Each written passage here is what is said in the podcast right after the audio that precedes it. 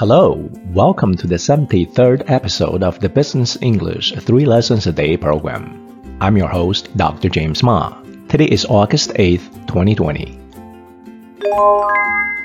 Today we will learn three very simple yet important expressions regarding time.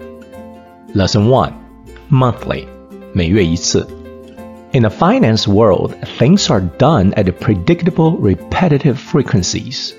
The most common frequencies are monthly, quarterly, semi-annual, and annual. Monthly is the frequency at which something is done every month. Here's an example. Most car loans and mortgage loans have monthly payment plans. Most car loans and mortgage loans have monthly payment plans. 多数购车贷款和购房贷款都是月供计划。Lesson two, quarterly. 每季度一次。Quarterly is the frequency at which things are performed every three months. For example, public companies and mutual funds are required to file a quarterly report with the SEC. Here's another example. Compared to corporate bonds issued by regular corporations, bonds issued by banks normally pay coupon interests on a quarterly basis. Compared to corporate bonds issued by regular corporations, bonds issued by banks normally pay coupon interest on a quarterly basis.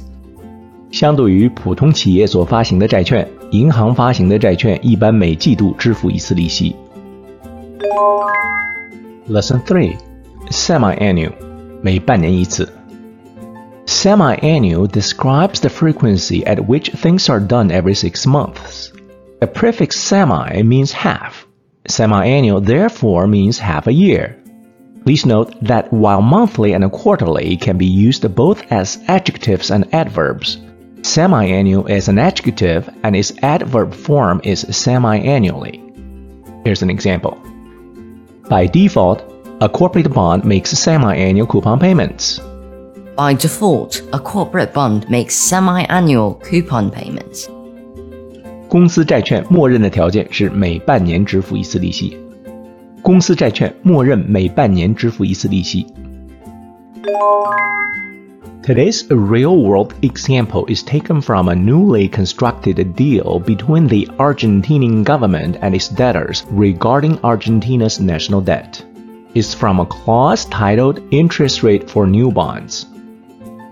Yahoo Finance, July 27th, 2020.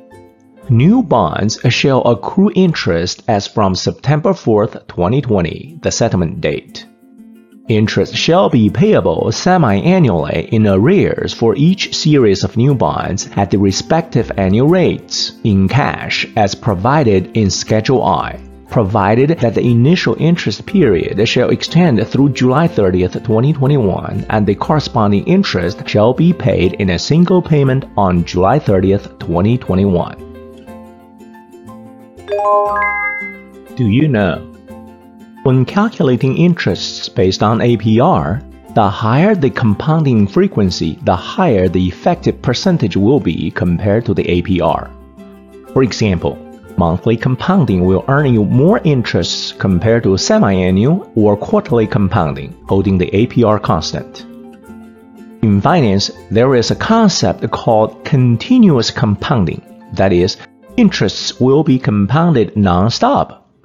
Does this mean that you will get rich really fast with continuous compounding, since interest will be calculated and added to the principal for an infinite number of times during the year? Not really. The formula for interest compounding is such that even though interests are calculated for an infinite number of times, the continuous compounding, the periodic interest rate with each compounding is also infinitely small.